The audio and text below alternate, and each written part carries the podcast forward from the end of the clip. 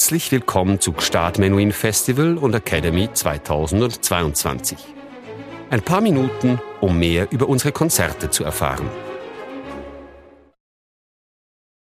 Debüt Bruce Liu. Erster Preis Chopin-Wettbewerb 2021. Er ist eine der großen pianistischen Entdeckungen der vergangenen Jahre.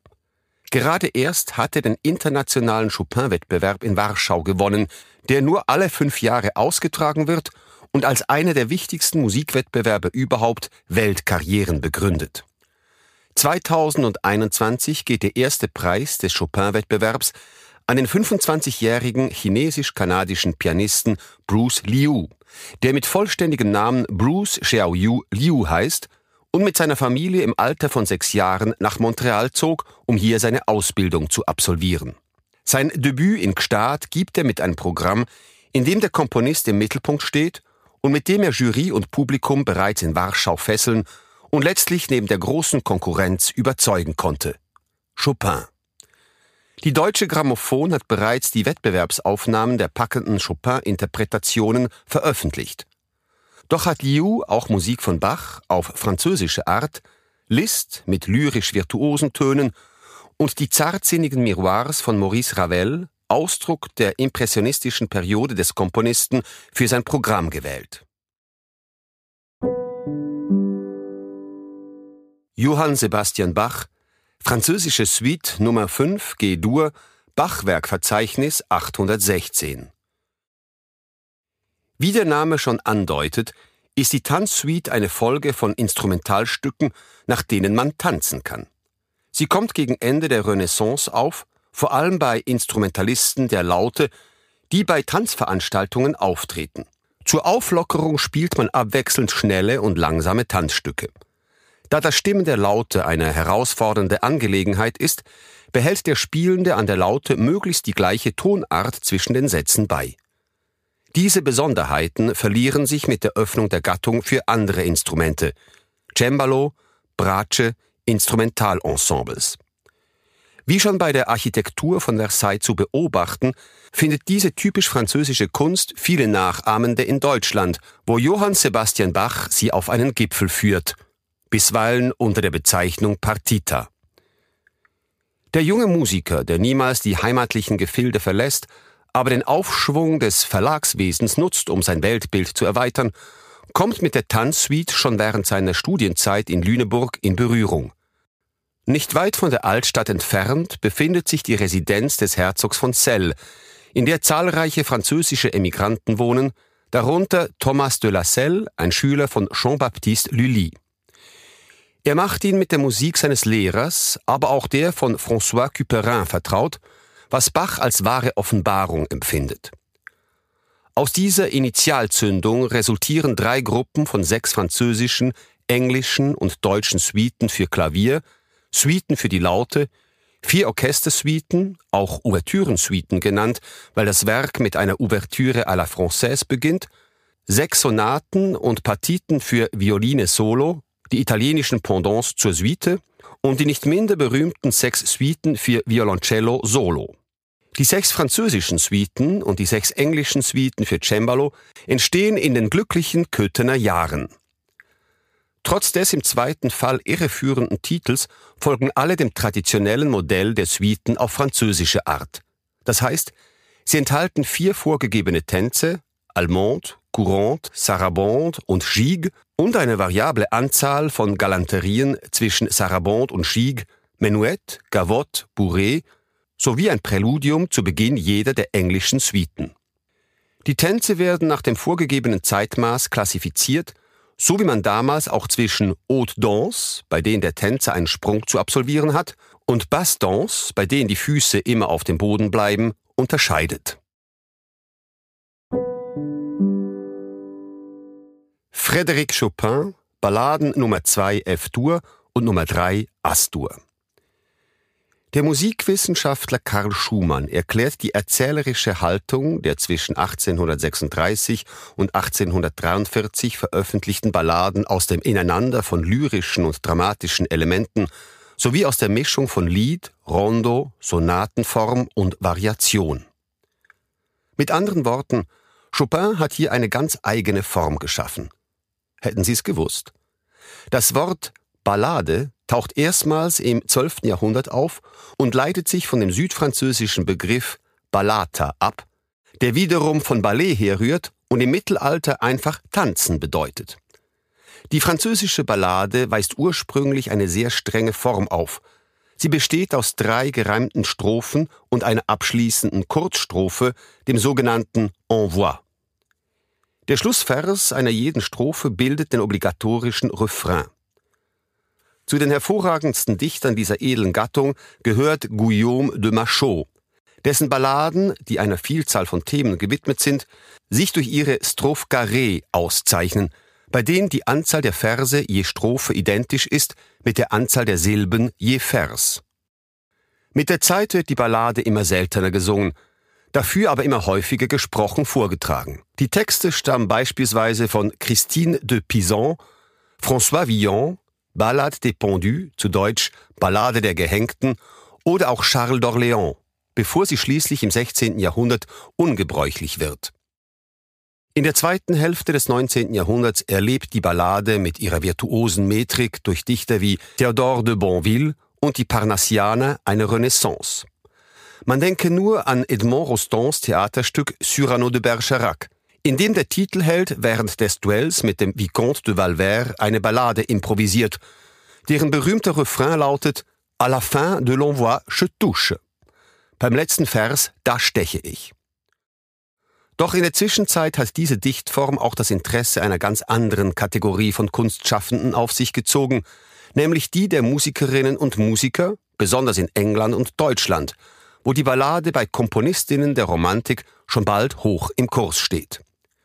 Frédéric Chopin und Johannes Brahms schreiben jeweils vier Balladen für Klavier, Gabriel Fauré komponiert eine bemerkenswerte Ballade für Klavier und Orchester. Die Komposition der Ballade Nummer 2 F-Dur Opus 38 erstreckte sich über drei Jahre, 1836 bis 1839, und zwei Orte, Nohant und Mallorca. Zwischen träumerischer Schwelgerei und wilder Gewalt wechselnd ist die Ballade Schumann gewidmet, der wiederum seine Kreislerianer Chopin zueignete. Der deutsche Musiker war wieder einmal entzückt. Chopin hat bereits seine Komposition unter diesem Namen geschrieben, eine seiner originellsten. Die neue ist etwas anders, der ersten als Kunstwerk unterlegen, aber nicht weniger fantastisch und geistreich. Die 1840 erschienene Londoner Ausgabe trägt den Untertitel La Gracieuse, der allerdings nicht von Chopin selber stammt. Adelaide de Place bemerkt, Chopin sei durch die litauischen Balladen von Mickiewicz zu seiner Ballade Nummer 2 inspiriert worden. Eine geheimnisvolle Frau, die sich langsam aus dem See erhebt, erzählt vom Kampf der Litauer gegen die Zaren und beschreibt die Metamorphose der Toten in Wasserblumen. Wie soll man da nicht an die von Lalo vertonte bretonische Legende über den Untergang der mystischen Stadt Is denken, vor allem an Debussys La Cathédrale Engloutie, die versunkene Kathedrale, deren poetische Idee eine seltsame Ähnlichkeit mit derjenigen hat, die laut Schumann Chopin inspirierte. Die Ballade Nummer 3 basiert, wie bereits die Ballade Nummer 2, auf Mickiewicz berühmter Legende von Undine, einem Mädchen aus jener von den Russen zerstörten Stadt, das in einer Wasserblume verwandelt wurde und das einen Jüngling, den die Fluten mitgerissen haben, verfolgt, ohne es je zu erreichen. Das Werk, das daraus entstand, scheint sich, wie so oft bei Chopin, wie selbstverständlich zu ergeben und zeugt von einem im wahren Sinn des Wortes außergewöhnlichen erzählerischen Genie. Es war seiner Schülerin Pauline de Noailles gewidmet und wurde am 21. Februar 1842 bei Pleyel in Paris von Chopin persönlich uraufgeführt. Maurice Ravel, Miroir, fünf Klavierstücke. Während wir bei Debussy die Freiheit bewundern, ist es bei Ravel die Strenge, schreibt Roland de Condé in seinem Dictionnaire de Compositeurs Soy 1994-1996.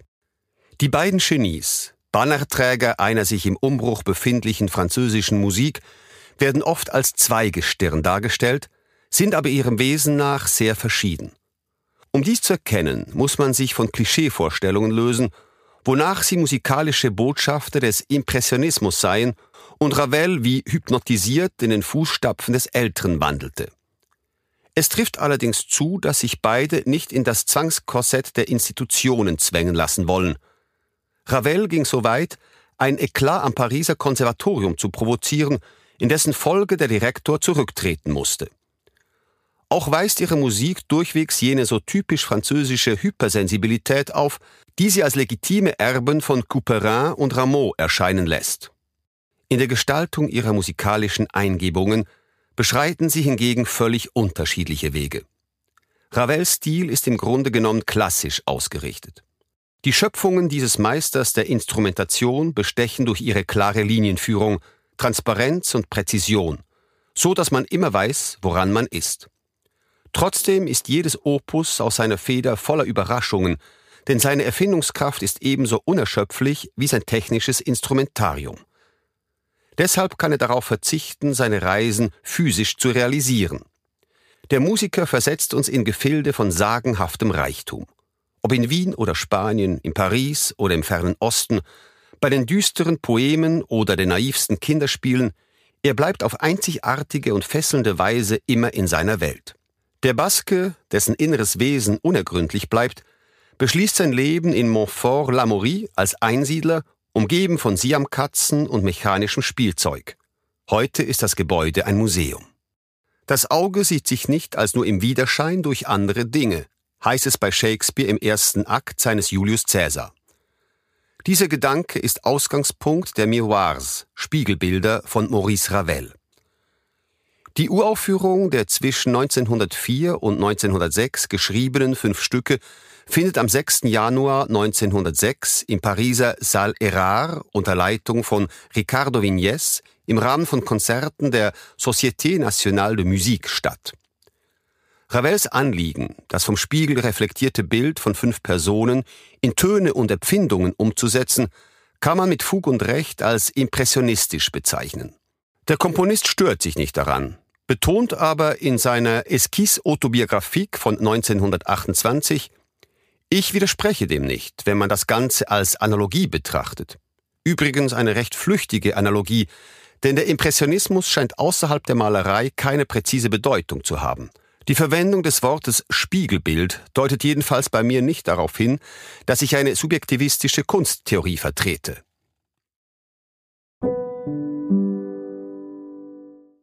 Franz Liszt Reminiscence de Don Juan nach Mozart Die Arrangements für Klavier nehmen im Werk von Franz Liszt einen wichtigen Platz ein. Es gibt darum getreue Transkriptionen, namentlich jene von Beethovens neun Sinfonien und der Ouvertüre zu Wagners Tannhäuser. Fantasien, Opernparaphrasen und Arrangements von Liedern. In den Augen von François-René Tranchefort sind die Opernparaphrasen eindeutig die interessantesten. Gelingt es Liszt doch hier, die Stimmung einzufangen und die dramatischen Symbole des Werks zu vermitteln, ohne seine melodische Schönheit zu beeinträchtigen. Die 1841 komponierten und 1877 für zwei Klaviere eingerichteten Reminiscence de Don Juan sind an Virtuosität kaum noch zu überbieten. Das ist der Grund dafür, dass sie seltener als die Reminiscence de Norma erklingen und Scriabin sich beim Üben die rechte Hand verletzte. Das Werk beginnt mit Zitaten aus zwei Szenen des Komtours, der Friedhofsszene und dem Erscheinen des steinernen Gasts im Finale. Es schließt sich das berühmte Liebesduett La Cidarem la Mano in Form von Variationen und eine ausgedehnte Fantasie über die Champagner-Arie an. Zum Schluss hat vor der Höllenfahrt Don Giovannis noch einmal der Komtur das Wort. Sonntag, 31. Juli 2022. 18 Uhr, Kirche Sahnen. Bruce Liu, Klavier. Gewinner internationaler Chopin-Wettbewerb, Warschau.